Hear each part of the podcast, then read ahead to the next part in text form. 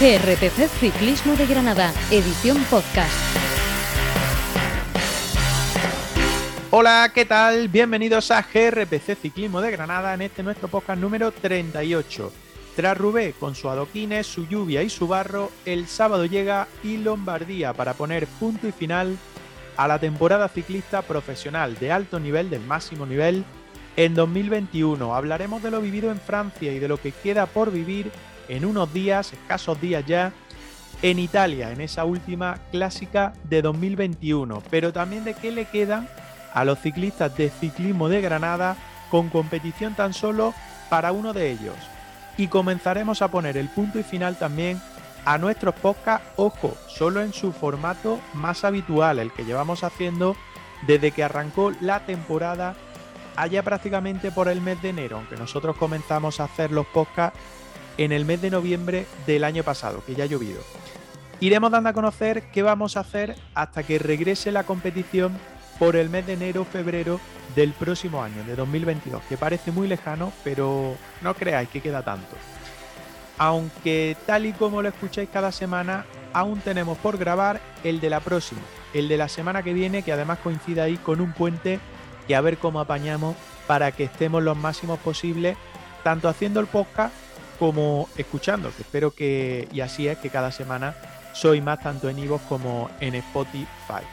Tenemos que hablar también del Mundial de XC Maratón, en el que David Valero perdió bastante tiempo de salida a causa de una avería, pero en el que quedó rozando el top 10 al acabar un décimo en la general. Por tanto, otra remontada más en la que ha sido su última competición de 2021. Para todo ello, una semana más me acompaña Andrés Porcel, al que ya saludo. Hola Andrés, ¿qué tal? ¿Cómo vas? ¿Qué tal, Olivencia? Muy buenas. Eh, la verdad es que encantado de seguir eh, sumando programas, de seguir sumando podcasts en GRPC Ciclismo de Granada y hoy prácticamente podemos decir que con sabor a barro al barro que todavía parece que sigue manchando a los ciclistas que estuvieron el domingo en esa París-Roubaix impresionante de la que por supuesto, aunque no tuvimos a ningún granadino, ojalá hubiera sido curioso, pero sí disfrutamos igualmente de una competición estelar, de un día de ciclismo épico y de una batalla que no se produce a menudo, eh, no porque la, Roubaix no sea una carrera anual, que evidentemente lo es, sino porque no todas las temporadas llega cargada eh, de un componente meteorológico tan determinante ¿no? para, para lo que fue la, emoción. Eso no va a ser todo, tú lo has eh, comentado, tenemos Lombardía como último punto fuerte, último plato ya de mayor calado y peso de esta temporada ciclista 2021 de la que seguro eh, cuando toque ya hacer un balance eh, cerrado en estos programas que se aproximan, eh, podremos hablar muy buenas cosas, tanto para el ciclismo de Granada como para el espectáculo internacional de este deporte, con el que este año, creo yo, podemos concluir que hemos vibrado todos, porque ha estado cargado de emociones repletas y muy diferentes a lo largo del calendario. Oye, se me ponen los pelos de punta si hablas de barro, de lluvia y si lo mezclamos con la clásica de Granada que estamos formando y lo que quiere hacer Fernando. ¿eh? Se, Me ponen los, se me ponen los pelos de punta. Ojo porque si además si la hacemos en diciembre finalmente, que no nos venga un, una bueno, un temporal, ¿no? Y nos, nos mojemos y al final el, diseño que nos queda es lo más parecido a una clásica. Eh, tanto barro como los adoquines de Rubén no va a haber, pero probablemente sí que acaben las bicis con decoración efecto rally, ¿no? Como se decía de los Scalectric. Calla, calla, no me dé no me dé un mal rato. Que mm, nos han dejado muchos comentarios sobre las propuestas o las opciones, mejor dicho, que dejamos sobre el inicio de la clásica de Granada, que estamos formando aquí, que queremos eh, conformar entre todos, entre los que hacemos la goma y entre los que nos escuchan, eh, que como digo, por suerte cada semana son más, tenemos ya, parece, decidido esa primera parte. En este podcast, en el número 38, vamos a elegir la zona intermedia de nuestro recorrido y en el de la próxima semana, que como ya he dicho, será el último en formato habitual, el último en el que tengamos información y un haciendo la goma habitual, que lo guardaremos ya para la próxima temporada, pues decidiremos dónde vamos a poner el punto y final a nuestra clásica de Granada. Así que muy atentos a esta semana, muy atentos a la próxima semana y muy atentos también a los programas distintos que haremos a partir de la tercera semana del mes de octubre, porque no vamos a abandonar, como ya dijimos y adelantamos eh, Andrés y yo la pasada semana, pero lo vamos a hacer de una manera distinta. También estarán con nosotros algunos miembros de la goma, no cada semana, pero sí en momentos puntuales. Pero bueno, que no me adelanto, que ya lo iremos hablando y lo iremos diciendo. Y Andrés, recuerdo una semana más que os necesitamos, tanto en el muro de Evox, también en Spotify, pero más en el muro de Evox porque necesitamos los likes a nuestro programa, GRPC Ciclismo de Granada, con el que, bueno, pues os avisará la app de cuando subamos semanalmente un nuevo episodio, un nuevo capítulo de GRPC Ciclismo de Granada, los me gusta a cada programa y sobre todo los comentarios. Siempre que dejemos opciones como la semana pasada, pero también para cualquier cosa que queráis comentarnos, apuntarnos o llevarnos la contraria. ¿Por qué no? Así que Andrés, eso, que cada semana más y mejor. Siempre suma, siempre suma. El hecho, el simple gesto de dar un like, por supuesto dejar ya un comentario, eh, eh, valorar las apreciaciones, lo que queráis sobre el contenido y cuando llamamos a la participación lo agradecemos especialmente y el escuchar, el, dejarnos ese, ese oído siempre en el, en el podcast nos, nos permite crecer un poquito estadísticamente, sobre todo en Evox y estar mejor posicionados, llegar a, a, más gente, que también siempre es la idea y que la familia de GRPC Ciclismo de Granada continúe creciendo poco a poco. Pues presentado todo, pues ya solo lo que vamos a hacer es ese parón habitual que hacemos para empezar el programa y poco más, que tenemos mucho de lo que hablar, mucho barro, mucho Italia, que nos vamos a ir allí, y mucho también cierre de temporada para lo que más nos interese, lo más cercano que tenemos. El ciclismo de Granada. Nada, unos segundos y volvemos al lío.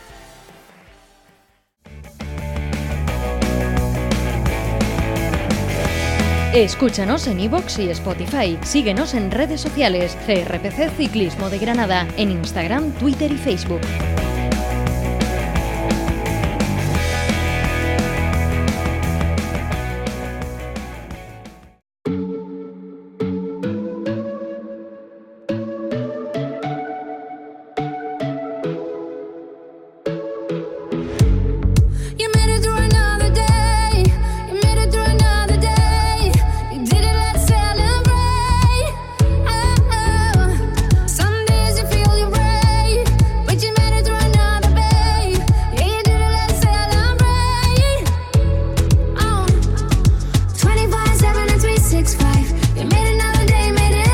Arrancamos ya el bloque de información de nuestro podcast número 38 de GRPC Ciclismo de Granada y lo hacemos con la prueba más importante que ha tenido, que tuvo la pasada semana el calendario internacional, que no era otra que la París-Roubaix y con esa modificación de fecha que Andrés la ha hecho todavía más si cabe especial y impresionante por todo lo que se pudo ver en ese trayecto entre París y Roubaix. Muchos quieren quedarse ya con esa fecha como definitiva, con la París-Roubaix en octubre. Fueron 257,7 kilómetros entre Compián, eh, podemos decir ya en las estribaciones finales del área metropolitana de París, y la mítica y legendaria para el ciclismo ciudad de Roubaix con su velódromo, donde termina cada año eh, desde hace ya bastantes temporadas esta super clásica, este monumento, para mí, eso ya es opinión, el mejor de todos los monumentos. Victoria de Sonny Colbrelli, del italiano de Bahrein Victorious, que está tocado por una varita mágica en este tramo final de temporada, se hizo campeón de Europa, ahora se ha llevado eh, la piedra, la roca de la París-Roubaix, ganando en el velódromo sobre Florian Bermers. Ojo a este joven belga del equipo Loto Soudal que dejó una prueba mastodóntica, hizo una carrera absolutamente devastadora, pese a no estar evidentemente entre la lista de favoritos. Y el que más atacó, ¿eh?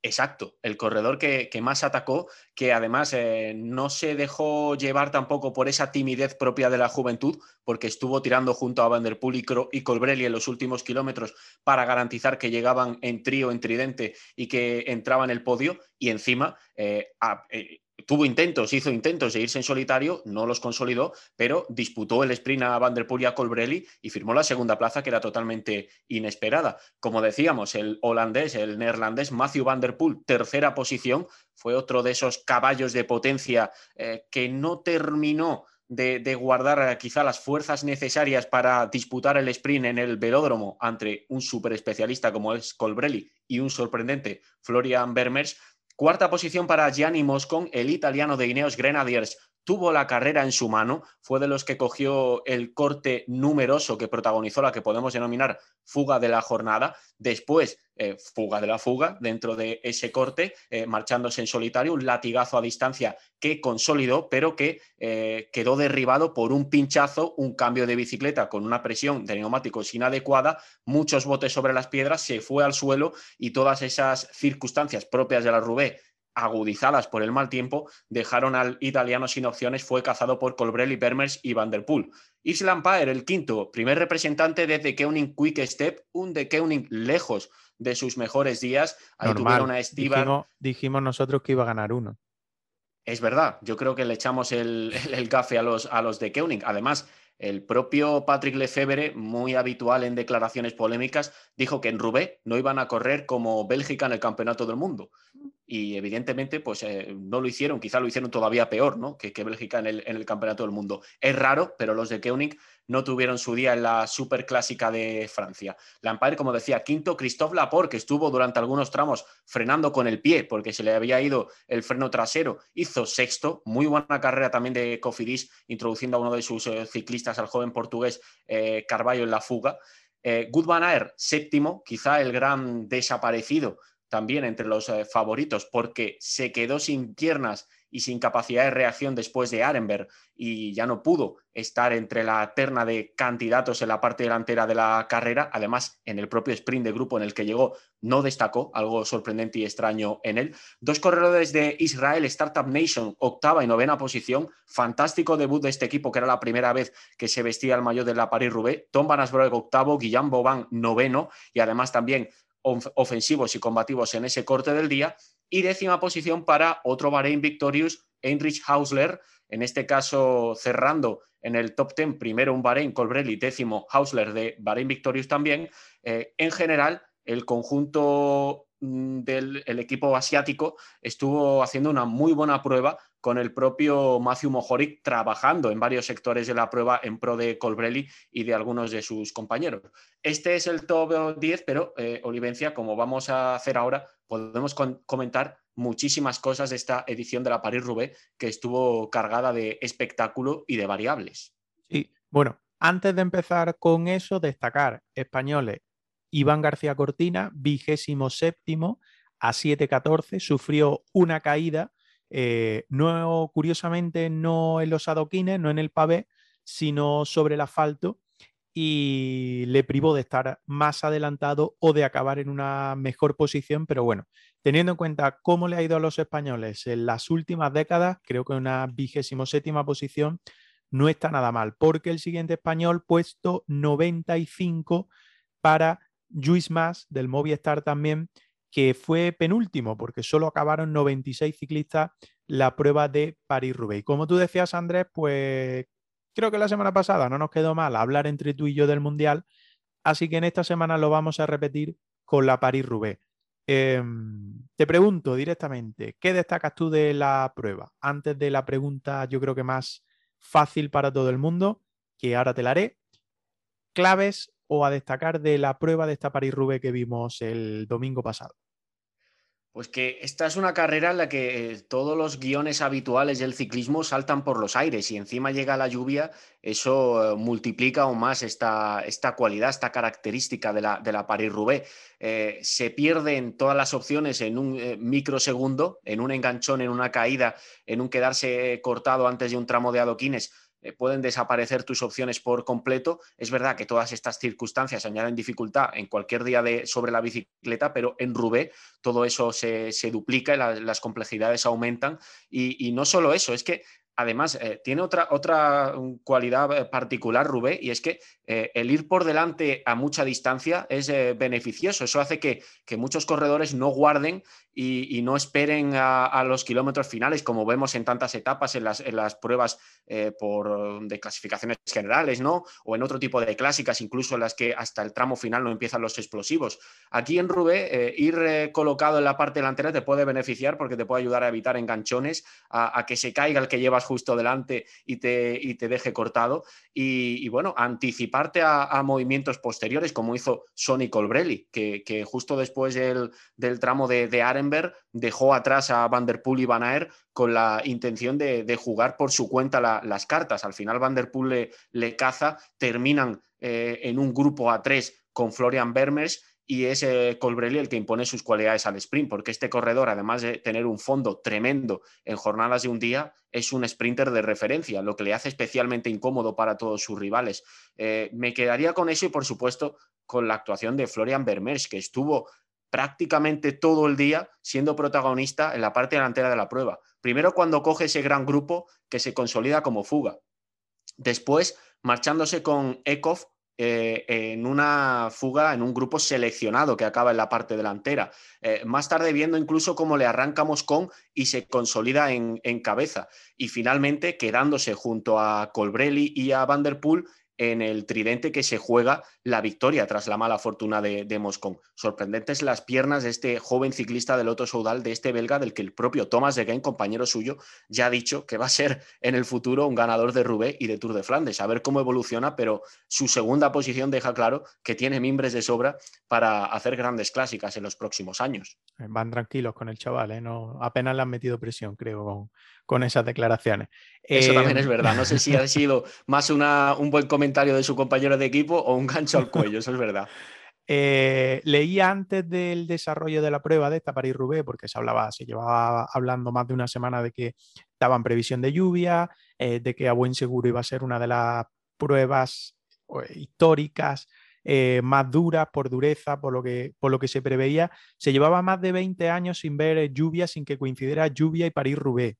Eh, se han juntado todos los astros, parece, para que se haya producido. Tú lo decías, eh, algunos ya piden el cambio de fecha para que esto sea más habitual. Ha salido en todos los sitios, en todos los informativos, cuando nunca hacen caso apenas al ciclismo. Eh, ¿Ha sido la París-Roubaix más dura o más impresionante que tú recuerdas?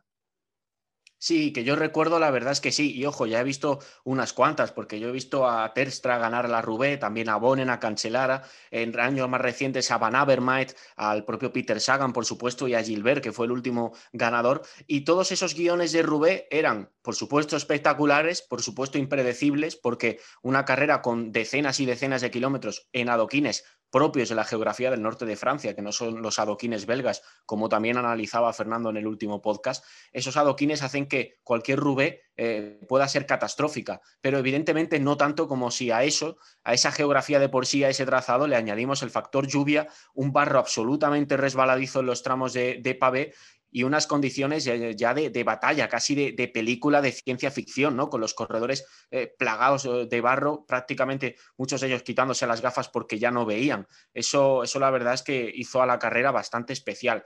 Mm, yo no sé si, nos acostumbraríamos a ver todos los años algo así, es decir, a trasladarla a una fecha más lluviosa eh, para ver todos los años algo así, quizá no, porque cuando la épica es tan exagerada y, la, entre comillas, eh, la consumimos todos los años en una prueba de ciclismo, mm, posiblemente acabemos incluso saturándonos, ¿no? Eh, este tipo de elementos sorpresa que añade la meteorología y que además son incontrolables porque si llueve, llueve, eso no es pulsar un botón, eh, tienen precisamente ese, ese, factor atractivo porque se producen solo de vez en cuando. Hacía más de 20 años que no veíamos una rubé así, con barro y agua, ¿no? Y, eso yo creo que, que, lo agradecemos todos porque precisamente por, por ser algo eh, circunstancial, eh, introdujo elementos que los aficionados al ciclismo agradecieron. Pero creo que también eh, agradeceríamos ver, pues el año que viene quizá una Rubé distinta, ¿no? En seco, en la que las cartas también vuelvan a variar por el propio hecho de, disputarse con una meteorología más convencional.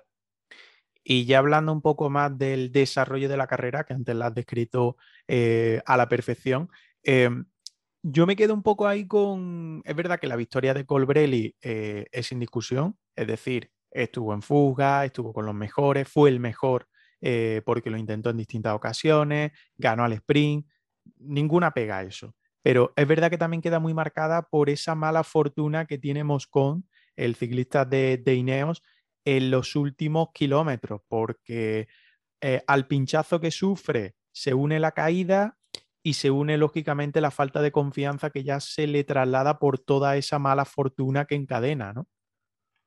Ah, totalmente, totalmente. Es que además eh, eh, este corredor Gianni Moscon iba camino de firmar una super participación para su equipo, para Ineos Grenadiers en Rubé, porque los Ineos tienen mucho que ver en ese corte temprano también un poco eh, marcado por el viento lateral, ese corte temprano en el que se meten decenas de corredores por delante, forman la fuga del día y ahí estaban, por ejemplo, también eh, Luke Rowe, estaba Gianni Moscon, por supuesto, y no sé si era Dylan Van Barle, el otro corredor de, Ineos, eh, creo recordar que sí, que se metió en ese corte efectivamente, ya al final desaparecido. Pero es verdad que los Ineos tienen mucho protagonismo en ese corte numeroso del día y luego encima eh, lo, le ponen la guinda a ese movimiento con varios de sus ciclistas con el ataque de Yanni Moscon, ¿no? Ese momento en el que Yanni Moscon está junto a Ekov, junto a Bermers, decide lanzar eh, su potencia de larga distancia, marcharse por delante y consolidar el que todos veíamos en ese instante como el movimiento ganador, porque a pesar de los ataques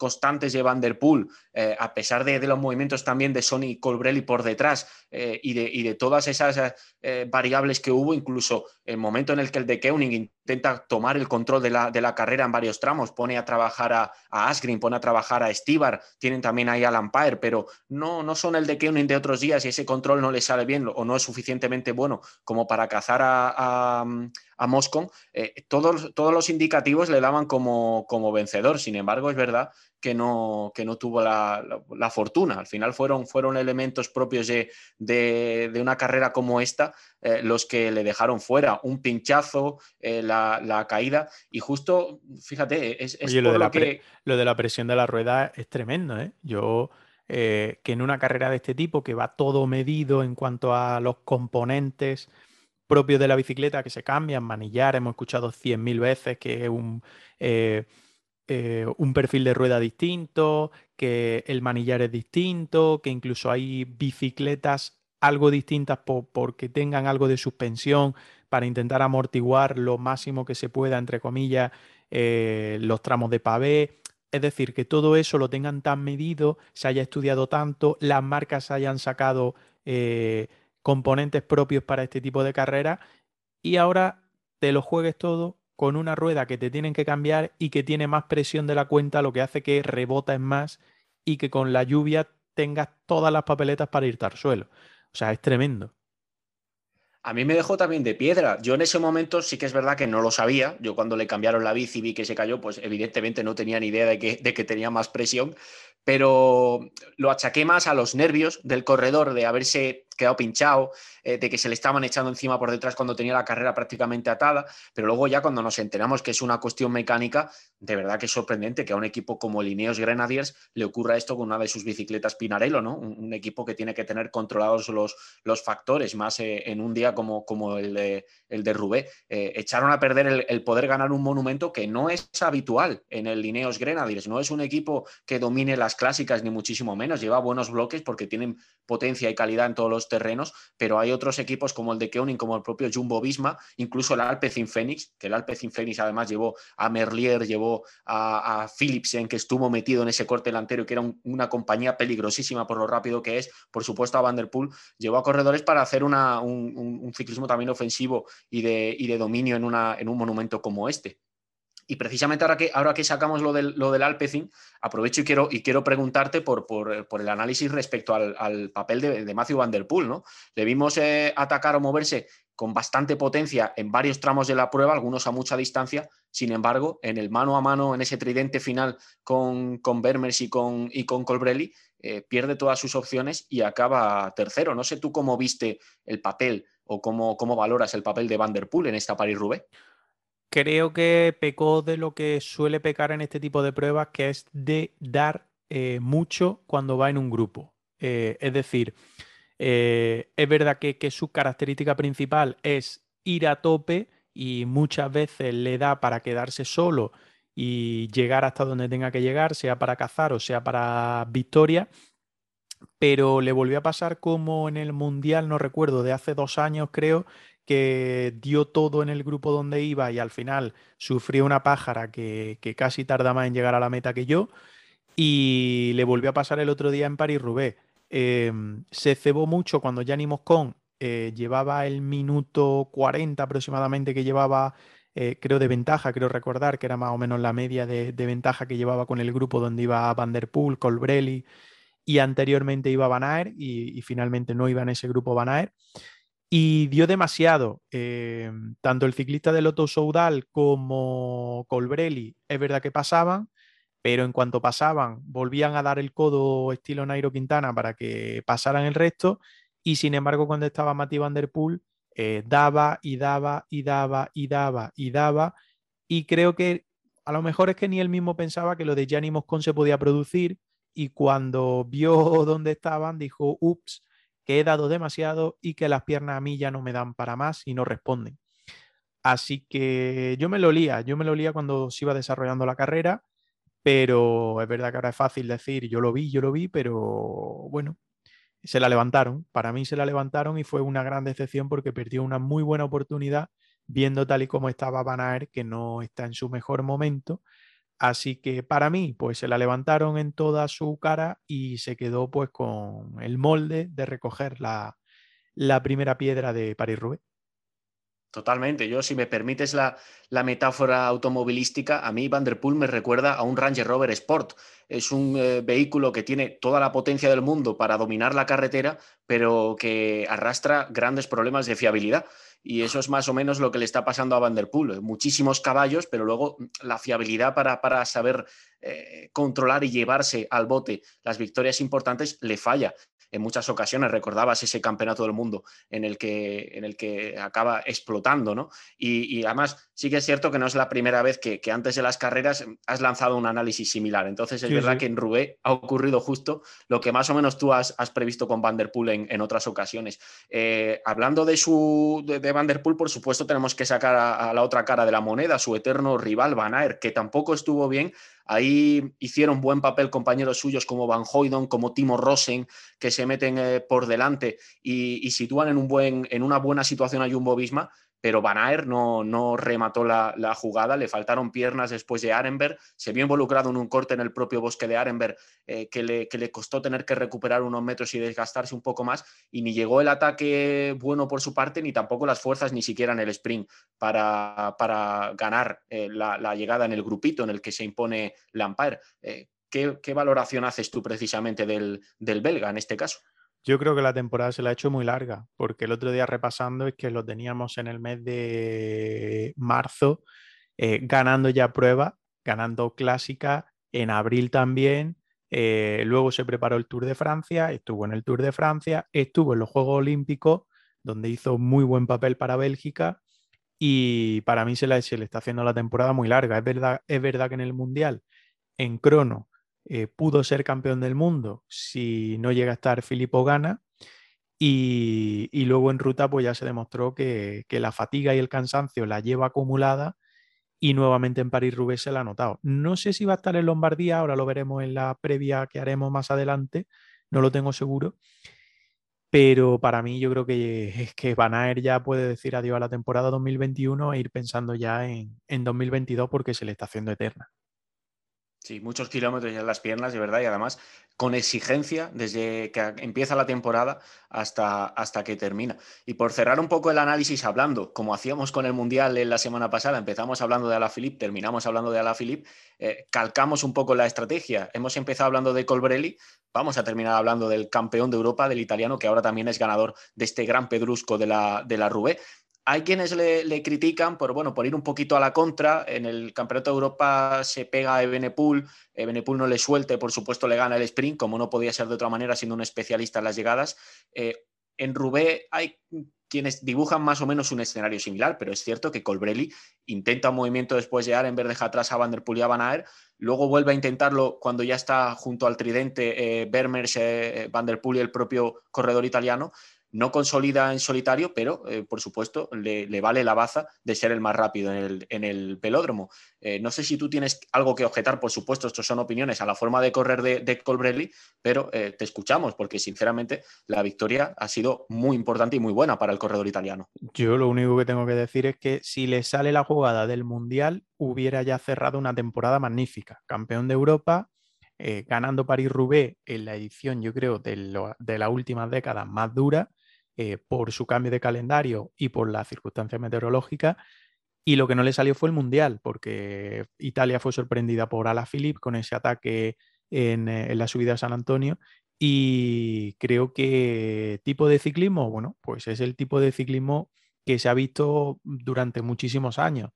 Unos pueden dar más, como es el caso de Mati Van Der Poel, y no le salen tantas victorias o no le salen las victorias que quiere, y otros a lo mejor dan un poquito menos, pero le sale las victorias. Es que es como otros deportes, tú puedes llevar distintas tácticas, pero el objetivo final es la victoria. A uno le puede salir con un sistema o con una táctica y a otros con otra. Yo creo que reprochar algo no se le puede reprochar y está cerrando una temporada espectacular.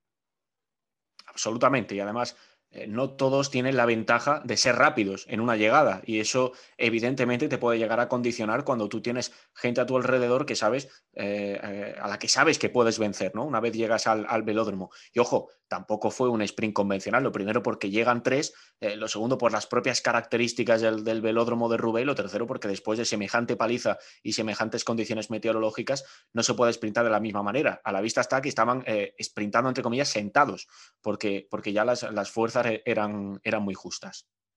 Bueno, pues cerramos lo que dio de sí París-Roubaix en este bloque de información. Después retomaremos en la goma también para saber eh, eh, con, nuestro, con nuestra grupeta eh, cómo siguieron la carrera y qué les pareció el desarrollo de esa París-Roubaix, también con su final y con todo el sufrimiento que los ciclistas tuvieron que pasar.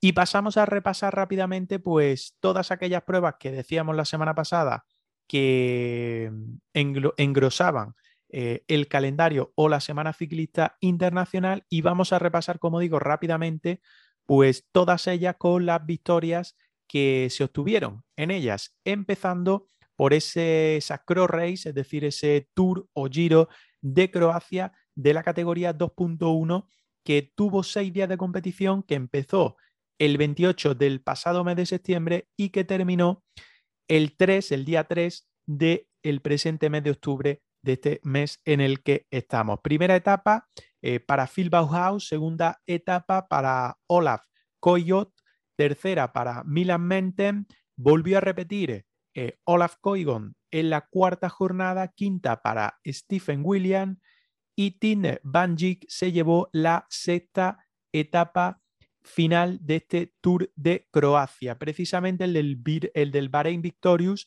Stephen Williams se llevó la clasificación general adelantando en 17 segundos, 17 segundos a Markun Holgar y en 28 a Mitt Van Dijk, que confirmaron o que cerraron el podio final. Simon Jade fue cuarto y, por ejemplo, españoles quinto. Urco Berrade del equipo Ken Pharma, Gotson Martín del Euskatel Euskadi fue sexto, octavo Joel Nicolau del Caja Rural y noveno José Félix Parra del equipo Ken Pharma. Vamos ahora con el Giro de Sicilia, que recientemente también ha finalizado desde el 28 de septiembre al 1 de octubre que se disputó esta prueba en Italia. Eh, última prueba 2021, por cierto, para Álvaro Cuadros, para el ciclista de la Zubia. Ahora repasaremos su papel, pero en la clasificación general viajamos, si te parece, Olivencia, al año 2015, porque victoria para Vincenzo Nibali, que volvió a ganar una, una, general, en este caso en su tierra. Era la primera vez que ganaba en casa. Se llevó, eh, se adjudicó el Giro de Sicilia. Segundo, Alejandro Valverde, el eterno corredor murciano de Movistar, a 46 segundos en esta clasificación general. Tercero, eh, un corredor con mucha clase, con mucha categoría en este tipo de recorridos italianos también, el italiano Alessandro Covi del conjunto UAE Team Emirates. Eh, pasamos por las eh, etapas también, por supuesto, repasamos los parciales porque Juan Sebastián Morano se llevó las dos primeras con una llegada más o menos masiva al sprint, el especialista colombiano en este caso. La tercera fue para Alejandro Valverde, que se impuso en el muro de Caronia eh, frente a Alessandro Covi precisamente y después sufrió esa, esa, caída un poco tonta y se despistó, pisó un, guardacable de estos típicos de las, de las zonas de podium de meta de, las carreras y se fue al suelo justo después de, cruzar la meta. Afortunadamente no se hizo mucho daño y nos dejó otro triunfo más, otra victoria impresionante. Es imposible no disfrutar de la superclase de este, de este corredor. Cuarta etapa fue Nibali el que, el que se movió, fue Nibali el que atacó y dejó atrás al Bala. Se llevó el parcial, el italiano, en Mascali y se adjudicó así la clasificación general. Decíamos, por cierto, que ha corrido Álvaro Cuadros en esta prueba en Sicilia puesto 59 para el ciclista granadino de Caja Rural Seguros RGA a 27 minutos y 14 segundos de Nibali, un corredor de la Zubia que ya puede descansar porque esta ha sido eh, su última prueba del año 2021. Luego le daremos su puntuación en ese trofeo regularidad 4 ciclismo de Granada en unos minutos. Seguimos con el repaso Eurometropol Tour en Bélgica, prueba 1.pro y que se disputó el pasado 29 de septiembre. Eh, eh, perdón, carrera de un día que se adjudicó al sprint Fabio Jacobsen desde Keuning Quick Step. Segundo, Jordi Meus del Bora Hasgrove. Y tercero, el ex campeón del mundo Mats Pedersen del Trek Segafredo.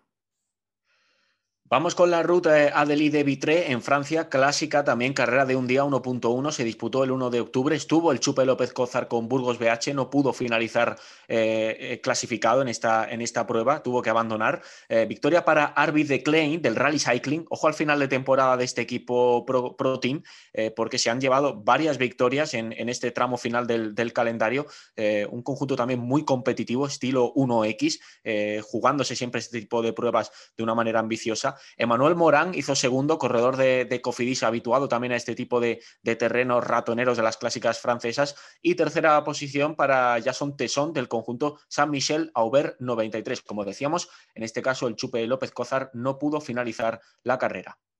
Y la pasada semana también empezaron esas clásicas de Italia que terminarán en este próximo sábado con Il Lombardía, que ya es habitual eh, Giro de la Emilia en Italia 1.pro se disputó el 2 de octubre. Victoria para Primo Roglic del Team Jumbo Visma, seguido de Joao Almeida 3 segundos de Keuning Quick Step y de Michael Boots del Israel Startup Nation.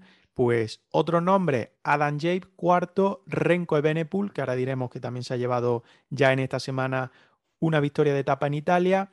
Sexto, Dan Martin. Bauke Molema, séptimo, Diego Ulises, octavo, Ben Germán, noveno y Nairo Quintana, décimo. No es por nada, Andrés, pero creo que los nombres era como para dar ese top ten final del Giro de la Emilia. Absolutamente. La verdad es que eh, ni uno de ellos nos eh, puede resultar desconocido. Una participación extraordinaria en esa prueba italiana. Volvemos a Francia, volvemos a carreteras complicadas, a mal tiempo y mucha lluvia que hubo en esta clásica, la del Loire Atlantic, en, Francia, como decía, prueba 1.1 que se corrió el 2 de octubre. Repitió más o menos el bloque Burgos BH, también con el Chupe López Cózar, con el corredor de Loja. Eh, repasamos primero cómo quedó el podio de esta clásica. Alan Riou, el francés del Arkea Samsic, se llevó la victoria por delante de Valentín Madouas un buen llegador de Grupama Francia de que estuvo finísimo ayudando a la Filipe en el Campeonato del Mundo. Dorian Godón, tercero de AG2R Citroën Team. Podemos decir que es una sorpresa que Ryu se impusiera ante Madouas y Godón porque son eh, dos buenos llegadores y fue un, final conjunto entre estos tres junto a Miles Scottson, el potente rodador de Grupama Francia de que hizo cuarto. El Chupe López Cózar en este caso sí pudo terminar la prueba y lo hicieron pocos corredores porque hubo innumerables abandonos y en el puesto 33 estuvo el ciclista del Poniente, el ciclista de Loja, a tres minutos y siete segundos del ganador. Buen papel en esta clásica del Loira Atlántico para el Chupe.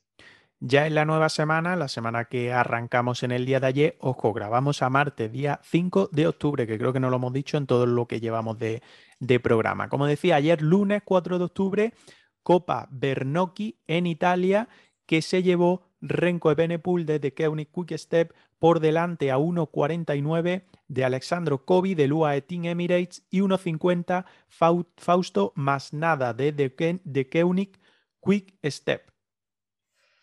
Y otra prueba que se ha disputado justo en el día que estamos eh, grabando, sigue ese calendario italiano previo a Lombardía, ese calendario lleno de desniveles y de subidas explosivas. En este caso, Trevali Varesine, 196,7 kilómetros entre Brusto, Arsicio y Varese. Ha ganado un habitual de este tipo de, llegadas y un, ciclista combativo y caza etapas donde, donde los haya. Alessandro De Marchi, el italiano del Israel Startup Nation, se ha impuesto en la meta de Varese por delante de Davide Formolo, muy combativo, extraordinariamente combativo en el, en el calendario italiano, y de un tal eh, Tadej Pogacar que ha cerrado en tercera posición, el esloveno, haciendo podio y demostrando que sigue con, ganas en este final de, campaña, a pesar del temporadón que lleva ya a cuestas. Eh, repaso el top 5 porque aquí también ha habido participación interesante. Eh, cuarto ha sido Benoit Cosnefroy de AG2R Citroën y quinto el corredor del Loto Soudal, Andreas Kron.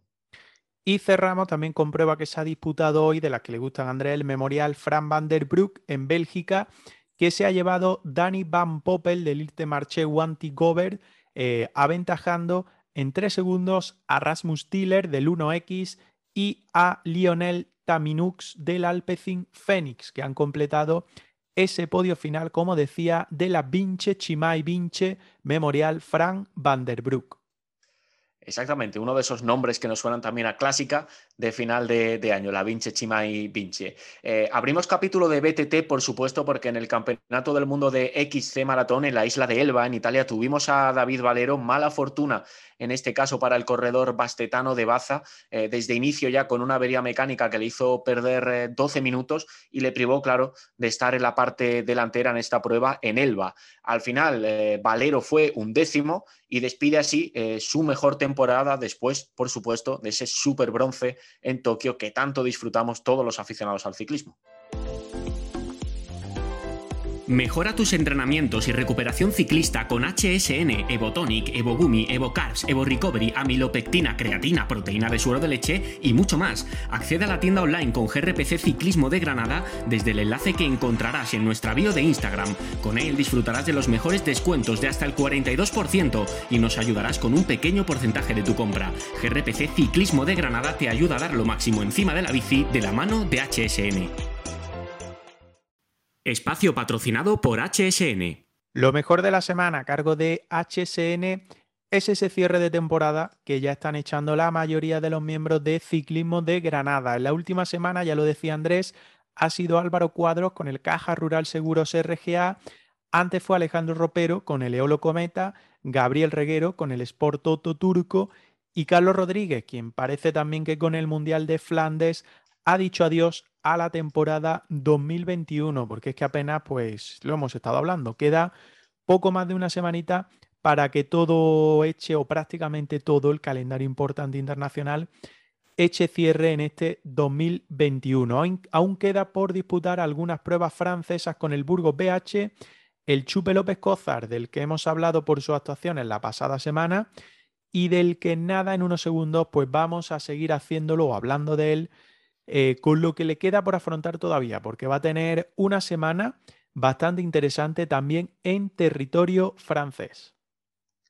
Y precisamente hablas de lo que queda por delante. Abrimos el capítulo de previas con las eh, carreras que aún nos van a hacer disfrutar con el ciclismo hasta que termine definitivamente la campaña. La Milán-Turín, por ejemplo, una de esas eh, pruebas que se disputa este miércoles 6 de octubre entre Magenta y Superga en Turín, 190 kilómetros otra carrera con formato prácticamente Lombardía, en el que la dureza hace mucho y eso se demuestra en la participación. Van a estar Pogacar, Rolik, Julian Alaphilippe vistiendo de nuevo ese mayor de campeón del mundo, Joao Almeida, David Goudou, Adam Yates, Bauke Molema, Goods, Ben O'Connor o Guillaume Martin. Una participación sin duda eh, que deja bien claro eh, la dureza acumulada en esta prueba italiana entre Milán, en este caso se sale de Magenta, y Turín. Tour de Occitania también va a tener esta semana protagonismo en Francia, prueba 2.2 y que irá desde el 6 de octubre, es decir, desde mañana hasta el día 10. Por lo tanto, seis jornadas en las que, bueno, pues ya hemos visto como en Francia jornadas tranquilas no hay, además el tiempo pues no está acompañando demasiado y por lo tanto, pues nos esperan seis jornadas bastante interesantes de ciclismo. Es verdad que con un puntito menos, digamos, de nivel, aunque esos equipos continentales y continentales profesionales, pues buscarán cerrar de la mejor manera posible eh, la temporada 2021. Y el jueves 7, eh, en este caso, otra clásica italiana, hablábamos de esa Milan Turín del día anterior, del miércoles 6, la del 7, la del jueves 7 es la Gran Piamonte, carrera de un día 1.pro, eh, con un recorrido algo más eh, punch, eh, con menos dureza acumulada, que da opciones a corredores como Colbrelli, que por cierto se espera que esté el reciente ganador de la Paris-Roubaix, Ethan Heiser, el compañero de Carlos Rodríguez en Ineos, que además han compartido pruebas este año en más de una ocasión, Giacomo Nicciolo, también el velocista italiano, Richie Porte, un corredor ya de otro perfil más de, más de vueltas, que puede que tome la, la salida, junto a ciclistas como Conrad, Viviani, Kust, o Filippo Gana. Recordamos esta Gran Piemonte el jueves día 7. El jueves día 7 también, penúltima prueba para un granadino, el Chupe López Cózar, en la temporada 2021 será en la París Bourges, eh, prueba 1.1, que como decía se disputará en el país vecino. Serán 198 kilómetros concretamente entre Jean y Bourges. Equipos, pues World Tour como el AG2R francés, el Groupama FDG o el Cofidis, todos ellos con bandera francesa, pero también andarán por ahí el Bora Hasgrove, el 13 Grafredo o el Intermarché Guanti. Por lo tanto, nivel asegurado. Equipos españoles, pues lo decíamos, el Burgos BH y también el Kern Pharma, que parece que se ha abonado a esto de las pruebas galas y que le han hecho pues hacer o tener un calendario 2021 bastante, bastante interesante. Por lo tanto, penúltima prueba para el Chupe López Cózar, penúltima prueba para intentar mostrar su buen rendimiento en la temporada 2021. Y qué importante, como decías, ese calendario francés de segunda línea para equipos protein españoles, Euskaltel, Pharma, el propio Burgos BH, también Caja Rural. Eh, abrimos eh, capítulo del último monumento del año, el último monumento de la temporada. Llega el sábado 9, muy cerquita en este caso, por circunstancias eh, diferentes de la París-Roubaix. Ese 9 de octubre disfrutaremos de del Lombardía, prueba World Tour, por supuesto, en Italia, 239 kilómetros entre Como, que es desde donde se sale, y Bérgamo ciudad del final, eh, la ciudad del Atalanta, por cierto, si hablamos en términos eh, futbolísticos, donde se va a resolver este Il Lombardía, este último monumento del año por supuesto, la lista de, top de competidores del máximo nivel es amplia. Estarán Pogachar, Primo Roglic, Ala Philippe, que sin duda por explosividad es otro de los candidatos a llevarse monumento vestido de arco iris, Joao Almeida, Renko Benepul, también en The Koning Quick Step, a ver qué carta mueve finalmente el conjunto belga, porque Benepul ha demostrado que está llegando con muchas ganas y en buena forma. Jonas Vingegaard también por parte de Jumbo Visma, David Goudou con Grupama France de Adam Yates eh, como otro de esos ciclistas explosivos para Inés Grenadiers que puede hacer un buen final, o Michael Goods, que tiene experiencia y buen tino en este tipo de llegadas y en este tipo de clásicas con muchísima dureza acumulada a lo largo de todo el recorrido. Tenemos que mencionar, por cierto, Livencia, esto nos toca de, cerca, que Tomás Marczynski, el, polaco afincado en Granada del equipo Loto Soudal, eh, ha dicho en redes sociales que va a ser su última prueba como profesional. De hecho, ha destacado que, su, carrera pro comenzó en Italia y que va a finalizar también en el país transalpino, corriendo nada más y nada menos que un supermonumento con el maillot de Loto Soudal, equipo al que ha dado alegrías y victorias en este sábado 9 de octubre en ese Lombardía del que por supuesto luego en la goma comentaremos más cosas, pero que eh, del que ya hacemos previa porque tenemos bastantes ganas de vivir el último gran monumento y la última gran, gran carrera del año. Bueno, pues después hablaremos un poquito más de eso que tú has comentado de Tomás y también de Lombardía con quien nos acompañe eh, haciendo la goma en la última parte del programa. Seguimos porque nos quedan tres pruebas. Eh, lo que va a ser la semana, el Tour de Vendée 1.1 en Francia, también el sábado día 9 coincidiendo con Lombardía y donde va a estar el Chupe López Cózar, el ciclista de Loja. Será 150 kilómetros entre, entre Les Herbiers y La Rocha-sur-Yon. 150 eh, kilómetros, como decía, de momento sin equipos totalmente confirmados, pero sí con la prescripción del Caja Rural Seguros RGA, del Ken Pharma y del Burgos BH. Equipos World Tour de primera categoría, los franceses AG2R, Citroën Team, Cofidis y Grupama FDG. Por lo tanto, la que puede ser la última prueba de el Chupe López Cózar en la temporada 2021 será el sábado en ese Tour de Vendée en Francia.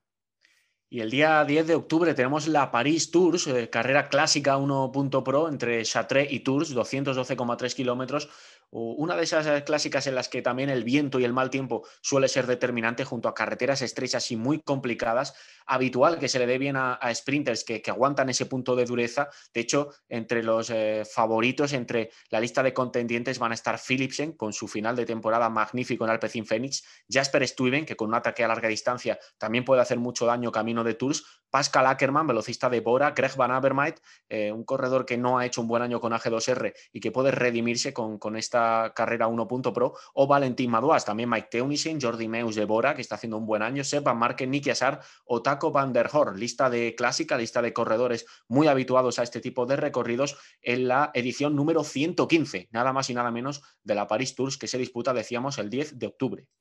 Y el lunes 11, aunque nos metamos ya en la siguiente semana, Copa Agostino 1.1 en Italia y que serán 180 kilómetros, es entre Lison y Lison. No hay apenas eh, preselección o prescripción, pero por ahí anda el Israel Nation Startup con Chris Froome, por lo tanto, pues parece que no va a estar eh, tampoco mal esa última prueba importante que se disputará el lunes 11 en Italia, la Copa Agostini. Los mejores complementos para ciclismo en 4cic.es. Protégete con gafas de máxima calidad a precios bajos. Elige entre sus modelos L4C y S4C en una gran cantidad de colores de montura y cristales, además de poder hacerte con sus opciones fotocromáticas.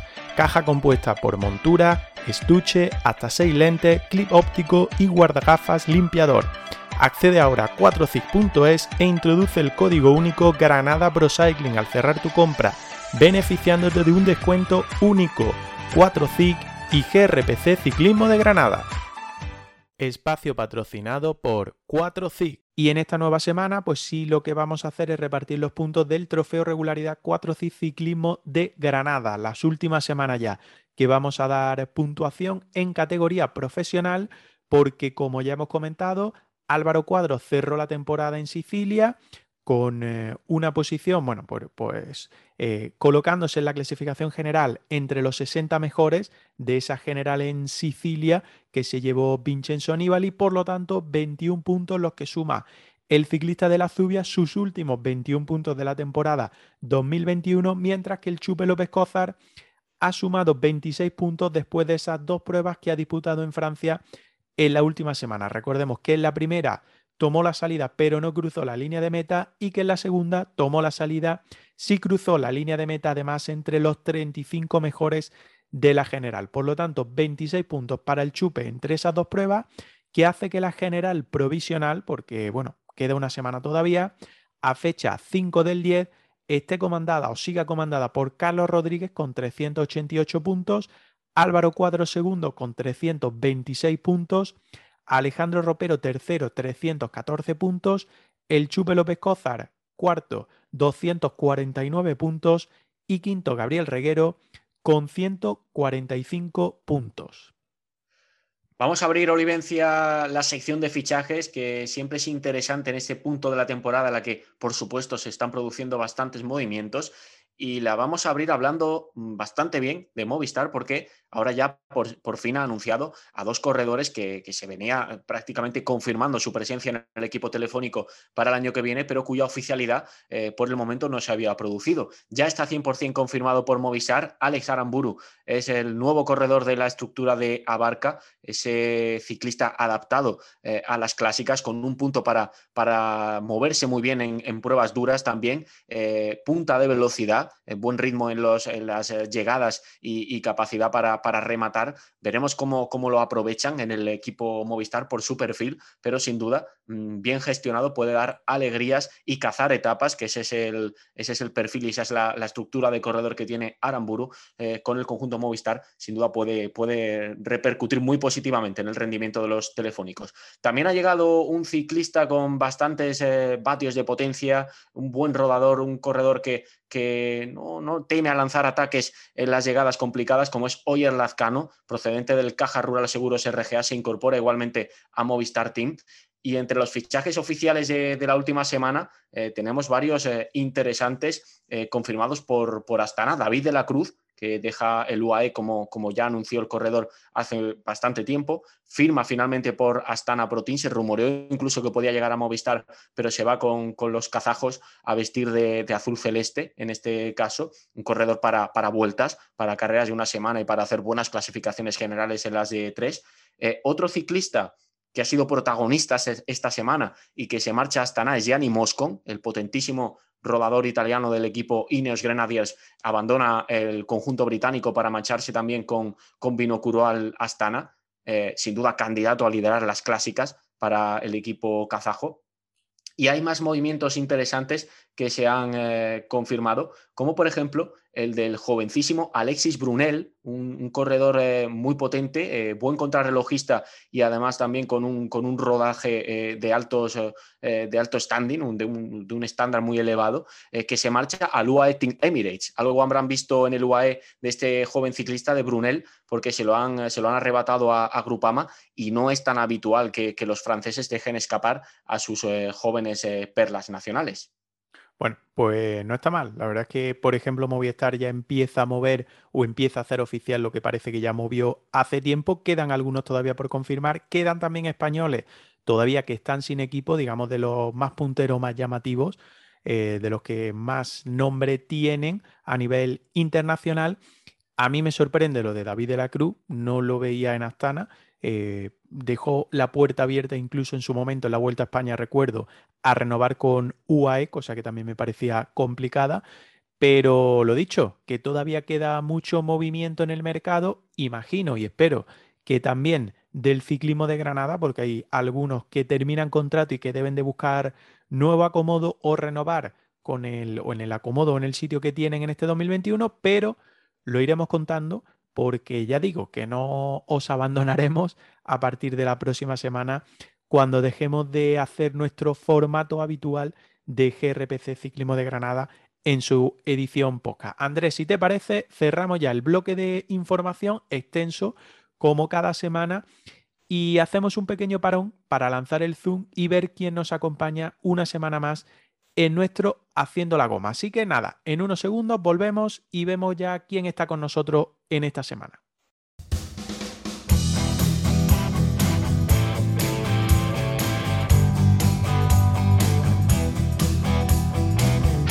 Estás escuchando el podcast de GRPC, Ciclismo de Granada.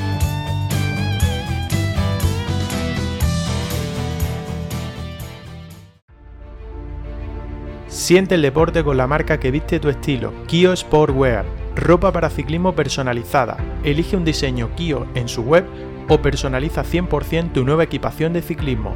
Calidad top a precios increíbles. Sé único encima de la bici con la ropa Kio Sportwear. Personalizaciones para grupos o equipos y también novedad en sponsorización para ciclistas federados. Contacta con Kio Sportwear y di que has escuchado esta promoción en GRPC Ciclismo de Granada. Espacio ofrecido por Kio Sportwear.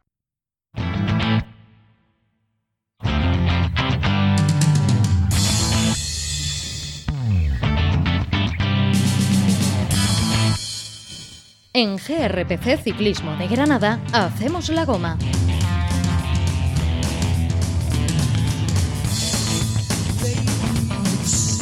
Arrancamos ya nuestra última parte de programa y a la vez la más esperada por todos, porque yo creo que es la que más juego nos da, Andrés, cada semana, con los que nos acompañan, que tenemos dos muy, muy, muy habituales y son los dos que nos acompañan precisamente hoy.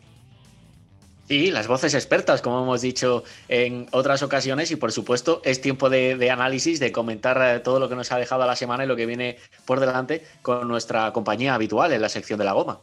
Bueno, vamos a tener, como decía al inicio del programa, mucho barro, mucho Italia, una despedida que uno de nuestros miembros de la goma, a ver si nos cuenta un poquito más sobre ella, pero sobre todo, pues seguiremos avanzando en nuestra clásica GRPC Ciclismo de Granada o nuestra clásica de Granada, que a ver si somos capaces de terminar el recorrido o al menos avanzar un poquito más, ya lo he explicado al inicio del programa, lo terminaremos la próxima semana y definir una fecha para hacerla, porque la intentaremos hacer nosotros, los que hacemos la goma cada semana, e invitaremos a todo aquel que quiera acompañarnos a hacerla o a intentar hacerla cuando digamos una fecha y cerremos una fecha. Pero bueno, eh, presentados los temas, vamos a presentar a quienes nos acompañan hoy, que como digo son los dos habituales, los que llevan ahí el pichichi. Se están disputando el pichichi de presencia en Haciendo la Goma de GRPC Ciclismo de Granada en nuestra edición de 2021.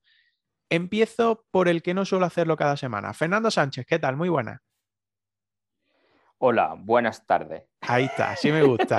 Entrando a modo Jack me dijiste la semana pasada lo de la voz y como me escuché, dije, hostia, tengo voz de radio y todo. Digo, me voy a Ah, poner que hoy sí, es que entraste muy raro. Así, hablando como si estuviera en la radio. Sí, va a presentar el informativo, el informativo va a Sí, presentar. las noticias de hoy. Estoy reventado. Muy buenas Vaya. tardes, chavales, ¿cómo estáis?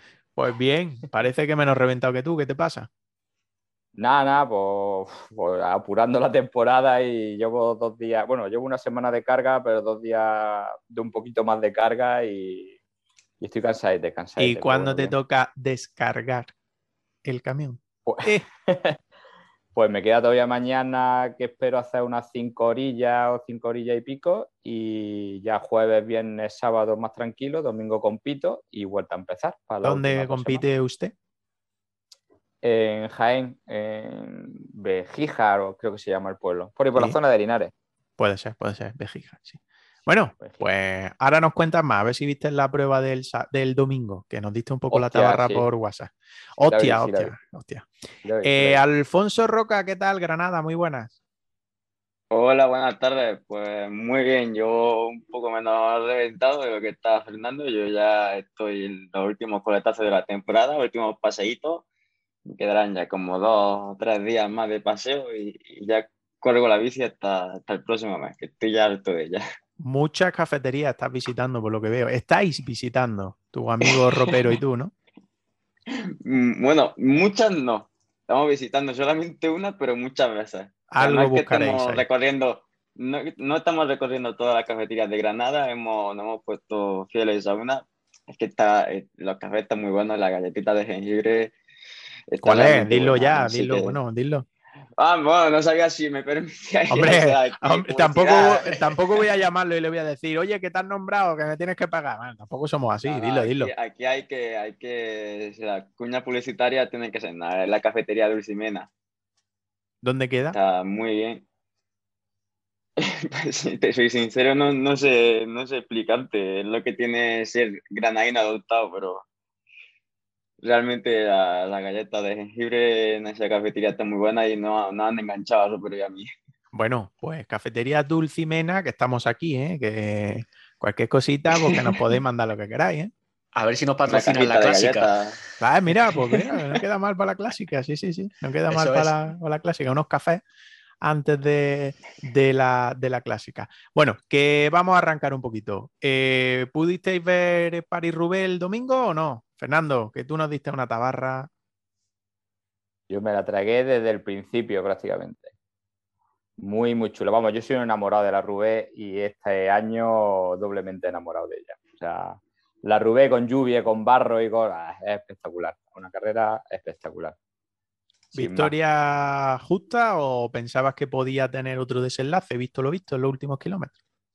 No, no, yo creo que, que se lo mereció. Se lo mereció porque la verdad es que, que hizo muy buen trabajo.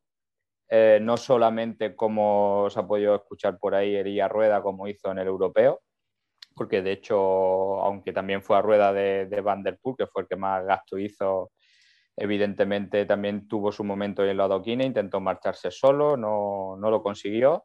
Y al final es fácil, es un sprinter, así que a jugar sus bazas y su baza fue la que jugó y la jugó bien. Así que el que gana Rubé lo gana merecido, siempre. Eso, eso seguro, lo haga como lo haga. Oye, me preguntaba a mí en el bloque de información, Andrés, perdón, que me ahogó. no me diga, no me salvéis ni nada, da- ¿eh? No me Dale un salvéis. trago a- al cubata ese que te acabo de ver. El hielo, eh, el hielo que se me ha trancado. Que decía que me preguntaba Andrés por mm, en el bloque de información por eh, lo que se está hablando mucho de Colbrelli, de que va a jugar a la defensiva, de que un chuparrueda y tal. Eh, ¿Qué te parece a ti, Fernando? A ver, es que yo lo tengo que defender porque yo durante mucho tiempo he sido de ese corte. La gente que, claro, la gente que es rápida, eh, nuestra baza es esa. eh, esperar, esperar, esperar y, y jugártela. Si no lo pudieron sortar, pues, oye, mala suerte. Eh, es así. Y, y fue el más rápido y el más fuerte en el sprint, aunque esos sprints, lo que os digo, ya son unos sprints un poco relativos, porque con la paliza que llevaban, puede ganarlo casi cualquiera, pero evidentemente los tres que llegaron era, eran más rápido con diferencia. Aunque tengo que deciros que yo creo que la Rubé la tendría que haber ganado ¿Moscón? No, Moscón no. Sí. ¿Quién era el que iba a Sí. escapar de pincho? Gianni Moscón, Moscon, ¿no? sí, sí. Gianni, vale, vale. Sí, pues yo creo que era- era de él. Lo que pasa es que la mala suerte del pinchazo que tuvo y, y le dieron una bicicleta, no sé si os fijasteis, que llevaba las ruedas bastante hinchadas Sí. o más hinchadas de lo necesario. Ahí cometieron un error bastante grave y en los últimos tramos de pavé se le veía que es que iba pegando unos saltos que no era lo normal. Así que le dieron caza y evidentemente los tres, los tres gallos que venían por detrás, no veas. Y mención especial también al chaval del Loto, que, que venía desde la escapada y con lo jovencito que es, menuda Rubén se marcó. Así que nada, yo encantado con la carrera. Yo de verdad que la carrera me encantó. Me encantó desde Do- principio a fin. 2022 te vemos allí, ¿no? Pues creo que lo dije por privado, ya, ya estuve preinscrito a, a la marcha cicloturista que hay, porque no hay otra forma de, de hacerlo. Si existiera competitiva, os aseguro que iría. Pero, pero no, es marcha cicloturista y ya estuve en la, en la Roubaix Challenge, se llama, y hacen los 160 kilómetros donde están los adoquines. La carrera son 260, pero los primeros 100 es por asfalto y luego a partir del 160 donde empiezan los famosos 50 kilómetros en total que hay de, de adoquín. Pues Así ya- que ya sí, yo ganas. ir tengo que ir, ir tengo que ir, seguro. Eso ya os lo digo yo. no sé cuándo, pero ir tengo que ir. Pues nada, nos trae algo de recuerdo. Eh, Una Roca- piedra. Yo, una piedra. barro. que Roca, un domingo feliz, ¿no? Por la no victoria de Matías Van Der Poel. Bueno, tampoco, tampoco me pongáis como, como tan malo, hombre, que tampoco soy tan, tan anti Van der Poel. Animo a Van Aert, pero yo también le tengo aprecio al neerlandés. O sea, yo también me habría alegrado por su victoria, ¿no? Y al final, como dice Fernando, cualquiera de los tres de delante se habría merecido la victoria. También Gianni Moscon, ¿no? Que tuvo el infortunio, pero Van der Poel nos ofreció una carrera muy bonita, atacando desde el bosque de Allenberg, yéndose hacia adelante, llevándose a Colbrelli y siempre, siempre con decisión, ¿no? De, de, de ir a por Moscón, siempre no, no, miraba para atrás, era él el que iba convencido de, pillarlo, de voy a por él.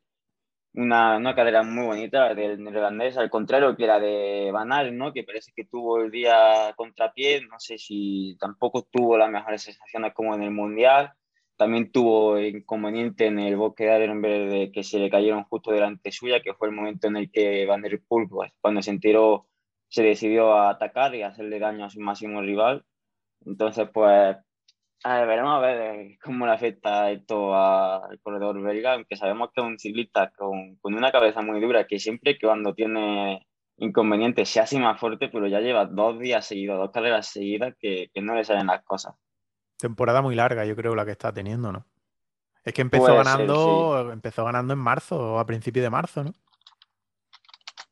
Pues diría que, que sí, tuvo, empezó la temporada en Estrade Bianche, donde hizo cuarto, corrió Tirreno, en la que pues, ganó la primera etapa y terminó segundo en la general, luego toda la, la clásica de, de Flandes, el Tour, los Juegos Olímpicos, Mundiales y hasta la París-Roubaix. O sea que tal vez sí que, que, se le está haciendo un poquito larga.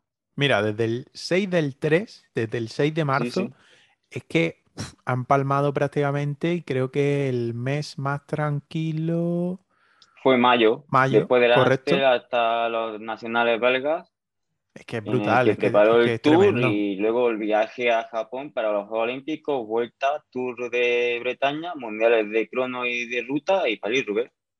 Es que es tremendo, es que y, y se le sigue pidiendo que, que ande Sí, sí. delante luchando por carrera. Yo es que lo veo, lo veo muy, muy exagerado. Dale, Andrés. Sí, vamos a abrir ahora el espacio para otro monumento que es el Lombardía, pero a mí me quedaba una cuestión que quería plantearle a Fernando, que ha hablado de lo que le pasó a Gianni Moscon, de la, de la presión de los neumáticos y de cómo al cambiar de bici y coger una Pinarello con los neumáticos más inflados pierde estabilidad. Eh, Fernando, en una, en una clásica de estas características con, con, piedras, con piedras a la francesa, que ya las analizabas la semana pasada, que no son como las de, las de Flandes, son rocas ahí salpicadas prácticamente en la carretera. Eh, ¿Cuánto influye el tema de la presión de los neumáticos? Eh, ¿Cuánto se puede llegar incluso a bajar respecto a una etapa de, montaña normal en una, en una, gran vuelta o una clásica o, un, o, una jornada llana que termina el sprint? ¿no? Esto, este factor me imagino que será también diferencial.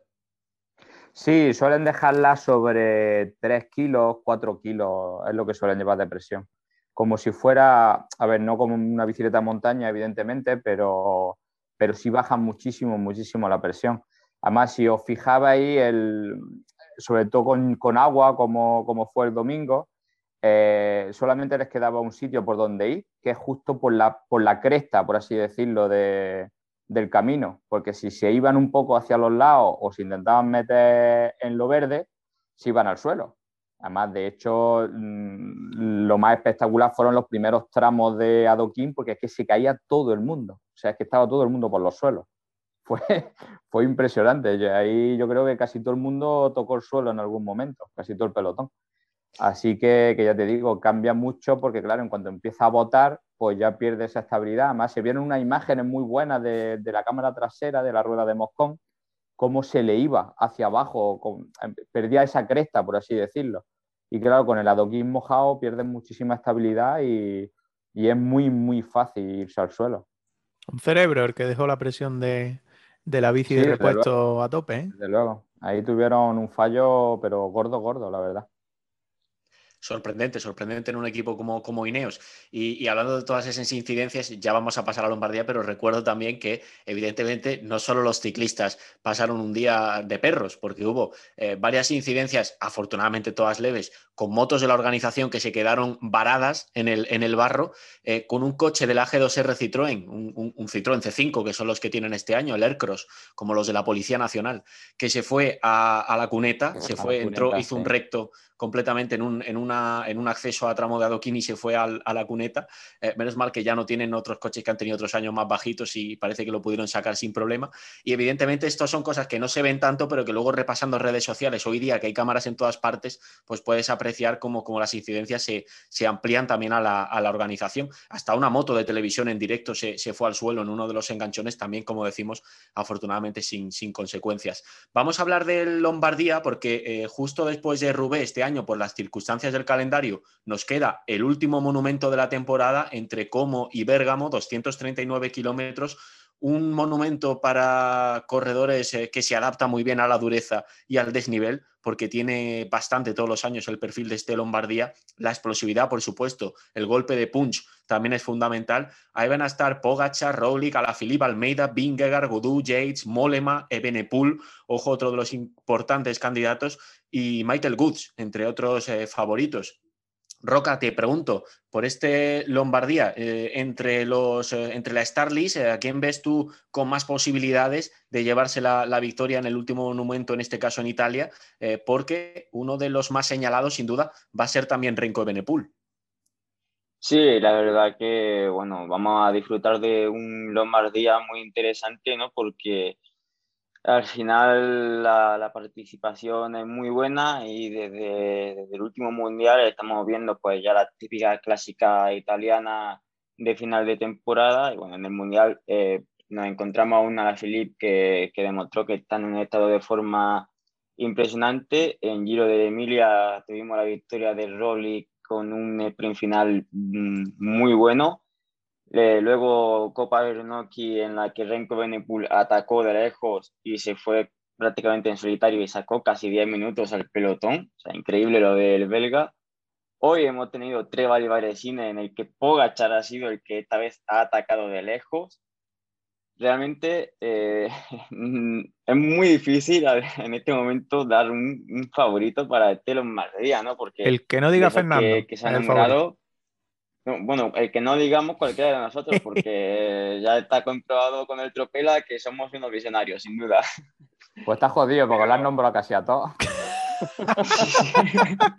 pues que vayan a apostar, ya saben que a esos que he nombrado no, no, no van a ganar. Eso, lo que decía, que al final Pogachar, Roglic, a la Philippe, Benepur, Almeida, llegan todos, parece en un estado de forma muy bueno y está realmente complicado ver quién, es más favorito que otro para ganar este Lombardía. O sea, vamos a tener un domingo de carrera muy interesante.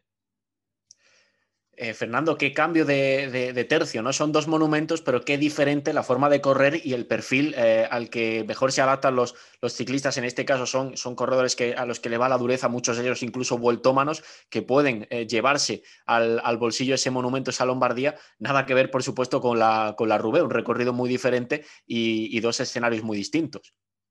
Sí, pero bueno, tenemos que, tenemos que ver que Rubén no está en su, en su ubicación habitual. Rubén se corre en el mes de abril, que si hay carreras, digamos, más preparatorias para Rubén.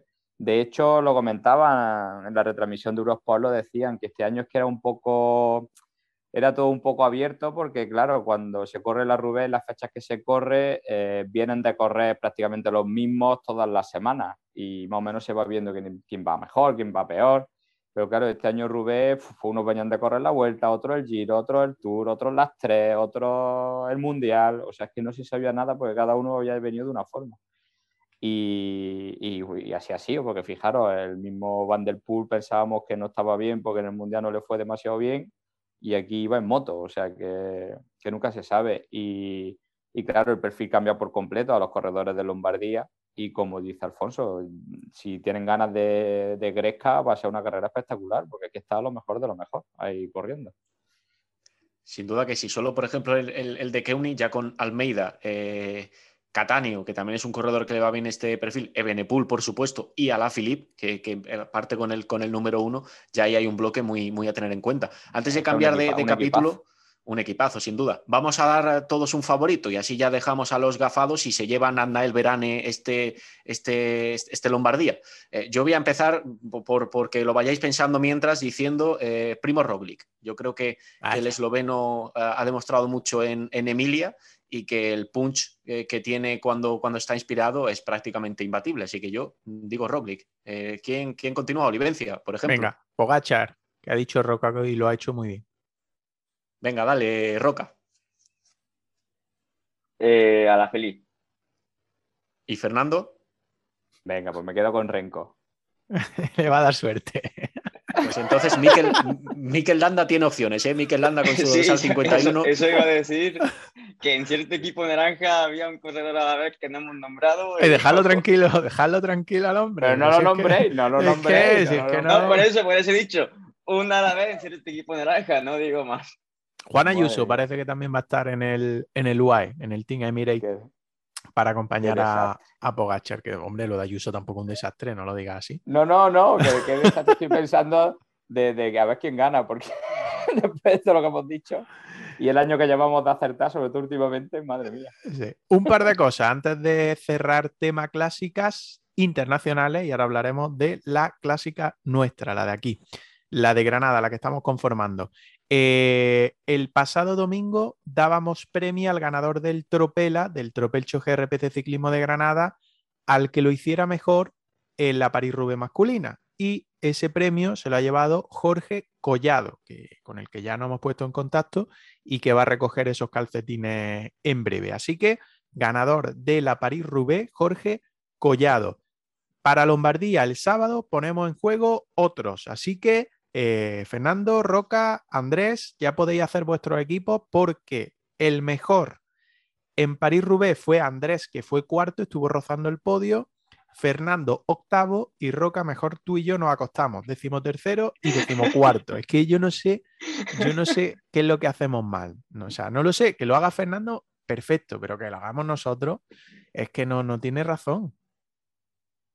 Bueno, yo de una mala me quedo con que mi papel en la prueba femenina fue algo mejor y hice esto. eh. Al final parece que, que por ahí sí, sí, sí algo más, pero en la masculina es que no doy una. No, yo- casi que mejor me retiro ya. ¿eh? Pues nueva opción en Lombardía el sábado, hacer el equipo antes, lógicamente, y va a ser la última prueba de nuestro Tropelcho GRPC Ciclismo de Granada en este 2021, que estamos cerrando ya prácticamente todo. Y eh, otro asunto relacionado con Lombardía también el próximo sábado es que eh, hemos conocido, porque lo ha hecho público el mismo Fernando, que Tomás Marzicki va a correr en esa prueba en Italia su última carrera como profesional, porque se baja de la bici. Pues sí, se nos retira, se nos retira Tomás. Ya, ya es un jubilado, vamos, las últimas veces que hemos salido en Granada ya le iba yo diciendo, vamos jubilados, que ya se te nota que estás jubilado y no andas nada. Bueno, broma aparte, Tomás ya estuvo a punto de, de dejarlo el año pasado y es una decisión muy, muy meditada por él. Lleva muchísimos años como ciclista profesional, no sé si lleva 17 o algo así. Y bueno, todo en la vida tiene un ciclo y Toma es una persona que además, por si lo seguía en redes sociales, pues lo, lo estoy viendo, que tiene un montón de, de frente abiertos con su marca de ropa, con su marca de café, con su... Libro ha presentado ahora, ¿no? El libro de, de, su vida lo ha presentado, que de momento lo ha presentado en polaco, a ver si, si lo presenta también en español. ¿Lo puedes traducir? Eh, que lo traduzca él, yo puedo conocer. Un día hacemos, organizamos una lectura de esas que organiza y que nos lo lea. Bueno, o que nos lo pues cuente directamente, porque es su vida, así que nos lo cuente directamente. Desde así aquí... que nada. Sí, di, di, di. No, iba a decir que, que, que, como él mismo ha dicho, todo empezó en Italia y todo va a acabar en Italia. Así que, que desearle lo mejor, que imagino que es lo que iba a decir. Sí, y, lógicamente. Sí, y un poco más. Ya os digo, él tiene, tiene muchos negocios y ya va otra parte de la vida. Ahora dedicarse mucho más a esos negocios y la bicicleta la va a seguir cogiendo porque es un enfermo de, del entrenamiento y de entrenar, pero se acabó el, el arriesgarse a, a, lo que es ponerse un dorsal en un pelotón profesional que, que, es bastante peligroso y ya está un poco cansado de eso. Te dejo en nada, Andrés. Digo que, como ya habíamos anunciado a lo largo del programa de hoy, del podcast número 38, pues creo que Andrés que va a ser, o puede ser, que todavía no hemos hablado con él, puede ser un buen protagonista para esos programas distintos que vamos a preparar ya que la temporada llega a su fin. La verdad es que sería idóneo, sin duda, poder eh, escucharle y, hablar de tantas cosas, porque precisamente Fernando destacaba su prolongadísima carrera eh, con la estadística delante. Comienza eh, como profesional en 2006 en un equipo italiano, precisamente en el Cerámica Flaminia, y después ha pasado por el, por el CCC, por Bacan Soleil, de nuevo otra etapa en CCC, el Torcus Sport, un equipo continental, y desde 2016 hasta este año 2021 en todo un Loto Soudal, que es una superestructura belga de las más importantes y también más longevas en los últimos años del ciclismo. Bueno, pues lo dicho, que todo nuestro apoyo en ese sentido, pero lógicamente lo que dice Fernando, que es una nueva etapa la que abre y a buen seguro que le va a ir tan bien como le ha ido encima de la bici, que la verdad es que, pues, victoria, un largo recorrido y una exitosa carrera la que ha tenido el bueno de, de Tomás Marsiski como profesional encima de la bicicleta. Ahora sí ya cerramos todo lo que está relacionado con París-Roubaix, con Giro Lombardía, que lo analizaremos la próxima semana en nuestra última goma habitual eh, que tendremos en esta temporada 2021, pero tenemos nuestra magnífica, esplendorosa, majestuosa y espectacular eh, ruta de la clásica de Granada, que estamos aquí peleándonos y seguimos peleándonos por ese magnífico, maravilloso, espectacular recorrido, pero que todavía no tenemos definido. Os pongo en situación para que conozcáis cómo está ahora mismo eh, el asunto, que al final pues se va a hacer lo que yo quiera, pero bueno, hay que abrir un poco ahí para que la gente opine. Eh, abríamos en nuestro muro de iVox del podcast número 37 la participación de aquellos que nos escuchen y la verdad es que hay que agradecer que nos han dejado muchos comentarios y que ninguno nos ha insultado. Eh, las opciones que dábamos, dábamos tres, que lo hablamos además aquí la pasada semana de inicio de ruta, de clásica de Granada, partiendo desde el cubo, antiguamente llamado de Caja Granada, ya no sé de lo que es, creo que es de la Caixa ahora, ¿no? Eh, la opción 1 iba ese recorrido hacia La Vega, es decir, Santa Fe, Fuente Vaquero, Valderrubio, y de ahí comenzaría la segunda parte del recorrido. Opción 2, partiendo desde el cubo eh, dirección Ventas de Huelma y Castillo de Tajarja, para luego seguir por la segunda parte que elijamos. Y tercera opción, La Zubia, Gojar, Dilar, Otura y después seguir por la segunda parte que elijamos. Bueno, pues os leo algunas opiniones. Espérate, Fernando. Os leo algunas opiniones. Iván Retor. Eh, bueno, este no da opción, este directamente ya nos dice lo del tema de fecha que ya lo trataremos más adelante. Vamos primero con el recorrido. Bueno, yo la leo. Iván Retor decía, mi opinión es que cuanto más lo alarguéis, menos gente irá. Muy a primeros de noviembre y no más allá. La gente en diciembre está parada y con frío siempre se animará menos gente. Bueno, opinión. Sería en domingo, también Iván Retor. Curro en la Puleva, correré la voz por aquí, que somos muchos lo que le damos al pedal. Pues te lo agradecemos mucho, Iván Retor. Fran Biker decía, muchas gracias otra semana más. Mi voto por la clásica de Granada es la opción número 2, es decir, venta de Huelma, Castillo de Tajarja. Eh, ¿Qué más decía? A ver si la gente se anima y pasamos una mañana agradable. Seguro que sí, aunque venga Fernando. Eh, eso es mío. Eh, Moisés Bailón Gómez, mi ruta a proponer, nos da otra opción. Granada, Huevejar, Cogollos, El Chaparral, Iznayoz, Puerto Cegrí, Benalúa de las Villas, Colomera y dirección Granada nuevamente. Y luego tenemos aquí dos comentarios anónimos que nos dicen, me quedaría con la opción 3, es decir, eh, de la opción que dábamos, la de la Zubia, Gojar y la Rotura.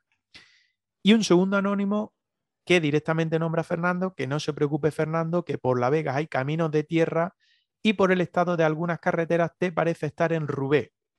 Y nos dice que opción 1, pues por, por inclinar la balanza hacia un empate. La balanza, sí, hacia un empate. La Vega, Santa Fe, Fuente Vaquero, Valderrubio.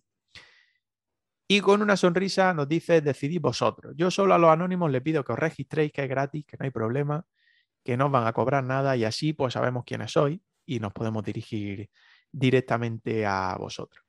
Bueno, eh, yo traslado ahora mismo cómo está la situación al jurado, que somos nosotros cuatro, y ahora mismo está empatada la cosa, es decir, un voto para la opción 1, La Vega, un voto para la opción 2, Venta de Huelma, Castillo de Tajarja, un voto para la opción 3, La Zubia, Gojar, Dilar, Otura.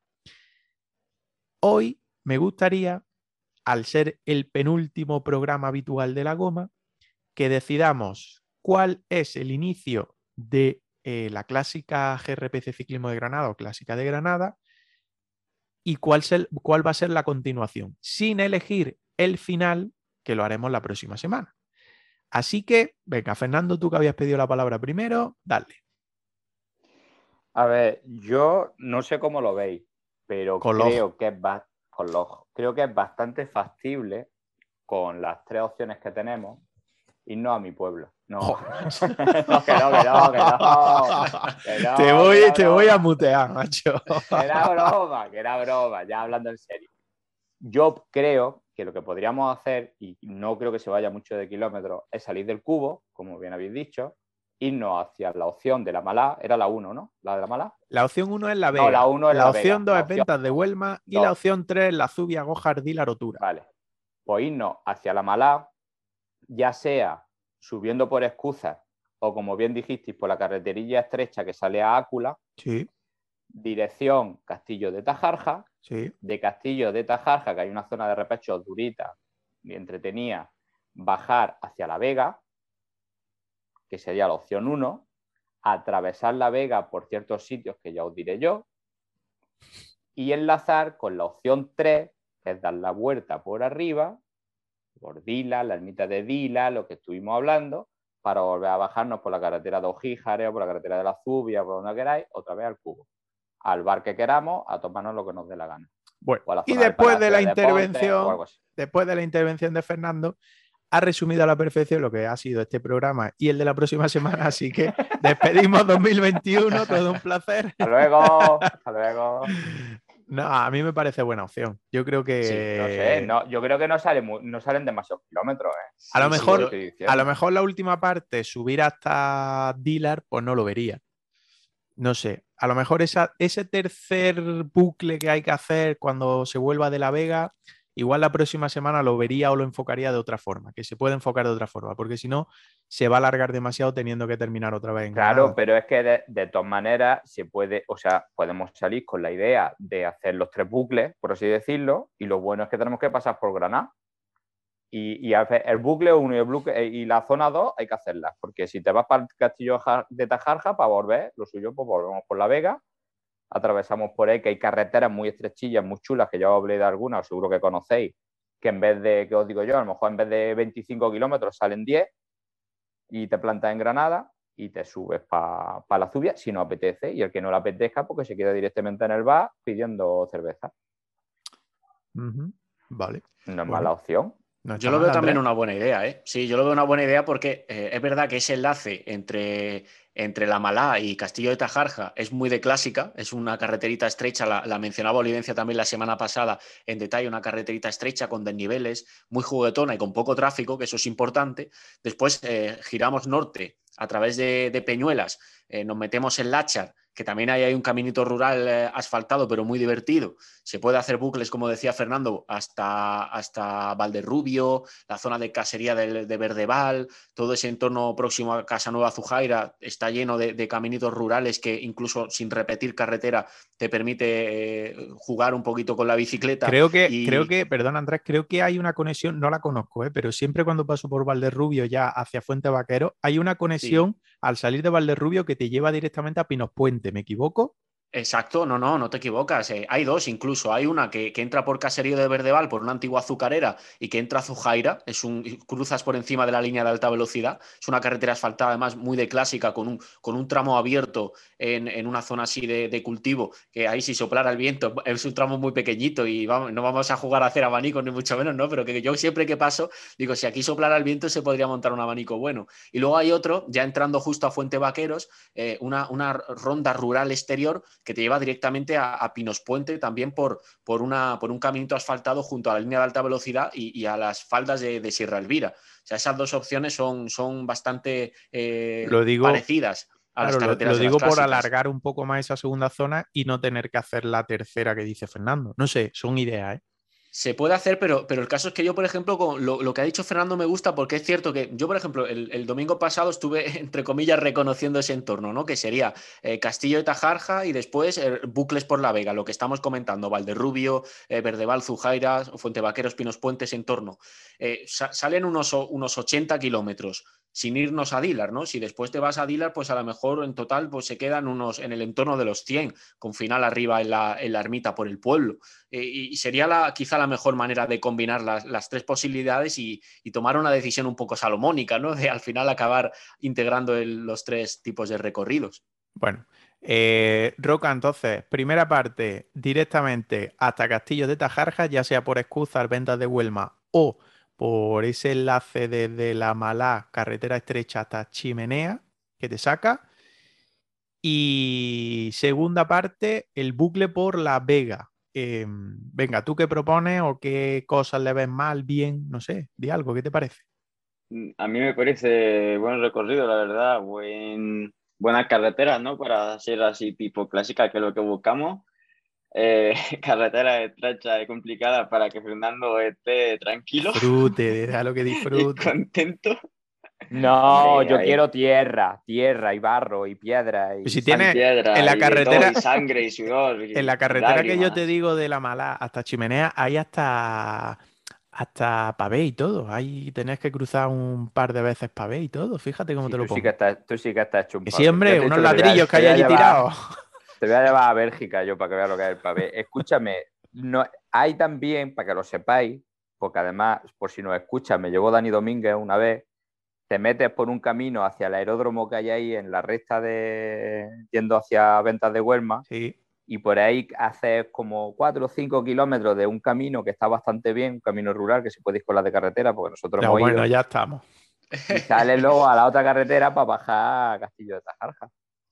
Sería perfecto. Y me no, tramo de, de, este rato, ¿no? De tierra. Claro. No, lo, bueno es que pasemos este rato agradable. Este rato. bueno, ¿cómo estamos? Dale rock, anda. No, yo, yo, ya, yo ya me yo ya después de este juego de palabras, yo ya. festival, festival del humor.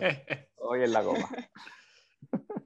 Bueno, eh, yo lo veo. Yo veo, creo que, que, que me parece bien lo de eh, venta de Huelva o Chimenea por esa carretera, Castillo de Tajarja y luego enlazar con Lachar, La Vega, el bucle que decidamos por allí, serían los dos primeros sectores, que es lo que veníamos a decidir hoy, y quedaría lo de la semana que viene decidir cuál sería el final. Yo particularmente votaría por eh, poner un punto final, como puede ser el cubo, y no sé si me atrevería a lo de enlazar con lo de Dilar y todo esto, también porque la gente nos acompañe. Es decir, vuelvo a repetir lo mismo de la semana pasada y lo que puse en el muro de Ivo.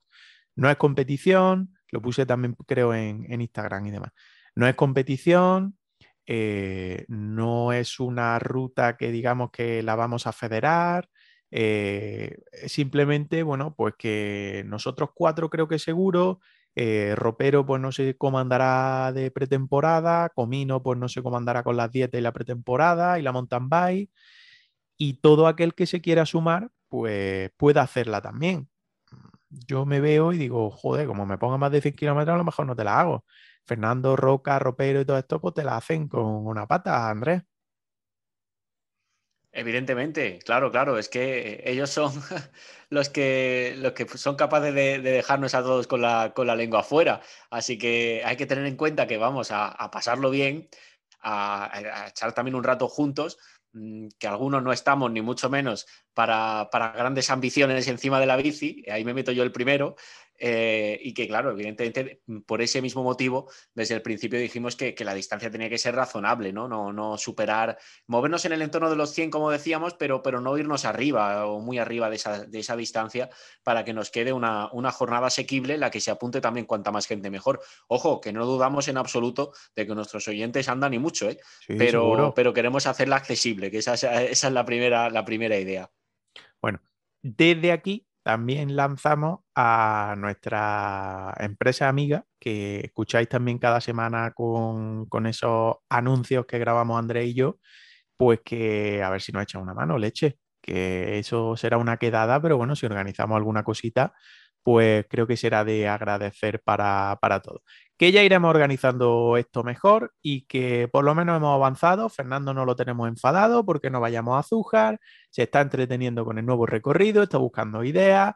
Eh, a Roca, pues bueno, lo pillaremos. Roca, ¿cómo te pillaremos así en preparación? Para diciembre, por ejemplo. Para diciembre, pues bueno, llevaré una semana de entrenamiento también. No estaré muy fuerte. Te atacaré entonces. Eso es lo bueno, que no esté fuerte. Claro, claro, Inténtalo, inténtalo. claro, claro. Eso es lo bueno, eso es lo bueno. Entonces, bien, yo creo que por avanzar un poquito de fecha y por ir aclarando, que mira, nos decía Iván Retor el tema de fecha. Oye, yo, yo casi que veo mejor lo del tema diciembre, ¿no? Antes de Navidad, sí, yo creo, ¿no? Sí, yo creo que además. a mí me parece bien. Mm, totalmente. puede ser un buen momento también para unirse. Yo ya yo, por ejemplo, y también Ropero y como se comentaba Comino, ya pues habremos pasado la, época de descanso, estaremos en pretemporada y será buena época, ¿no? Para hacer una rutita así de 100 kilometritos a ritmo. Fernando, ¿tú andarás por aquí o no? Yo voy a sacar los ojos. ¡Uy, no! que no, que es broma, que es broma. Sí, a ver, haciéndolo con tiempo intentaría organizarme para estar allí, claro que sí claro. Si estoy yo, llevo aquí un rato callado, maquinando por dónde meteros, así que como para no ir luego. Bueno, pues yo creo que lo voy a subir a. Cuando suba el programa a, iVoox, pues subiremos al muro también la decisión salomónica que hemos tomado sobre los dos primeros sectores y pondremos alguna opción sobre ese tercer sector que decidiremos la próxima semana. Dime. Tengo en la cabeza un final, pero no lo voy a decir todavía. Venga, la semana que viene, guárdatelo, anda. Que no has soltado aquí, pero si has resuelto tú la clásica en dos segundos. Ya, pues ya tengo un final alternativo que mm, podría estar chulo. Y pues podríamos incluso hasta en esa meta montar algo, si al final se pudiera montar algo. tipo bocadillo de chorizo, ¿eh? No, tampoco nos vengamos arriba. Chorizo, sí, chorizo. que eso, que daremos ahí alguna opción en el muro de Ivo para que lo mismo que esta semana nos han dejado su opiniones o sus resoluciones, pues que lo hagan también para la, próxima semana. Vamos a ir parando, vamos a ir cortando, que todo un placer, una semana más, porque nos vamos acercando al cierre de temporada 2021. de profesionales creo que solo queda el chupe por ahí por Francia compitiendo. Eh, de no profesionales, pues nos va a quedar Fernando. Creo que los élites sub-23, pues prácticamente han acabado ya. Tenemos a Roca aquí en Granada. Así que se va acabando la temporada. La próxima semana va a ser la última goma habitual, ¿eh? habitual de lo que hemos tenido. Así que Roca, Fernando, prepararos algo, no sé, poneros elegante o poneros de, gala, no, no vuelva a salir con la camiseta de Francia, por Dios. Y, vamos preparando, ¿no? Lo decía a ti, Roca. Vale, vale, lo tendré en cuenta para la próxima vez salir un poco más elegante en camisita, al menos. Bueno. Pues nada. Yo, pues eso, ya a punto de comenzar mi época de descanso, o sea que ya no me podría encontrar por la carretera. Bueno, te encontraremos en otro sitio, en las cafeterías, que te están gustando la cafetería. En, la, en las cafeterías igual sí. Algo, algo buscaréis, algo buscaréis ahí. Lo he dicho, Roca, que la semana que viene hablamos y nos encontramos en esa última Muy goma bien. habitual que haremos de la temporada 2021. Perfecto, pues hasta la próxima semana. Un saludo y a descansar. Fernando, que tienes competición en Jaén, que tú no paras, te queda algo más todavía en Portugal, ¿no? Que ya nos dijiste que tenía dorsal y que la próxima semana nos vamos a despedir, a ver si lo hacemos por todo lo alto, ¿no? Uf, a ver, a ver qué tal. a Ojo, qué tal, que no nos próxima- vamos, ¿eh? Que no nos vamos, que seguiremos, pero con programas distintos, con podcasts distintos. No sé, al final se hará realidad lo de a solas con Fernando. Oye, no estaría mal que nos cuentes algo, pero tiene que ser interesante, no puede ser cualquier cosa. No, tú es que el- yo no me corto, tú preguntas, ya suelto yo por la boquita. No sé, mi vida es muy aburrida, así que no sé, no sé, no sé qué podría yo contar interesante. Bueno, que nos vemos la semana que viene, anda. Los, Que- tra- los trasfondos del ciclismo, como tú dices. Sí, los trasfondos, los trasfondos. Los, los que, los que llevan las cuerdas ahí de- del ciclismo. Que te piensas ese final, anda, que te piensas ese final que has dicho, pero no lo sueltas la semana que viene. ¿eh? Sí, sí, sí, no os preocupéis que será una tumba. Lo pondré en Instagram. No. Ale, a descansar hasta la semana que viene, que te recuerdo que Hasta la estábamos semana cansados. que viene. Adiós, Venga, y vosotros, hasta luego. Y Andrés lo dicho, que la próxima semana será nuestro último programa habitual con información y con goma, pero que ya estamos preparando cosas distintas y también ese final de la clásica de Granada. Por supuesto, no van a parar eh, los contenidos, va a seguir habiendo sonido en ese muro de iVoox de GRPC Ciclismo de Granada, eso es lo importante. Y eh, esperamos que a nuestros usuarios pues también les guste, ¿no? Ese enfoque un poquito más diferente para los días que se avecinan de escasa o de reducida actualidad informativa en cuanto termine la, la competición pura, pero en la que por supuesto reservamos muchos temas que contar y sorpresas, que eso es lo más importante, Olivencia. Bueno, la próxima semana, por lo pronto, lo más cercano, Lombardía hablaremos mucho, cerraremos nuestra clásica de Granada y cerraremos el 2021, pues prácticamente lo que he referido a la competición. Pero que bueno, que será dentro de siete días, aunque dentro de siete días será festivo. Yo creo que habrá que hacerlo un poquito antes, ya lo hablaremos, ya lo conoceréis vosotros cuando subamos el, el podcast, que será el número 39. Ale, que no me enrollo. Hasta la semana que viene. Chao, chao.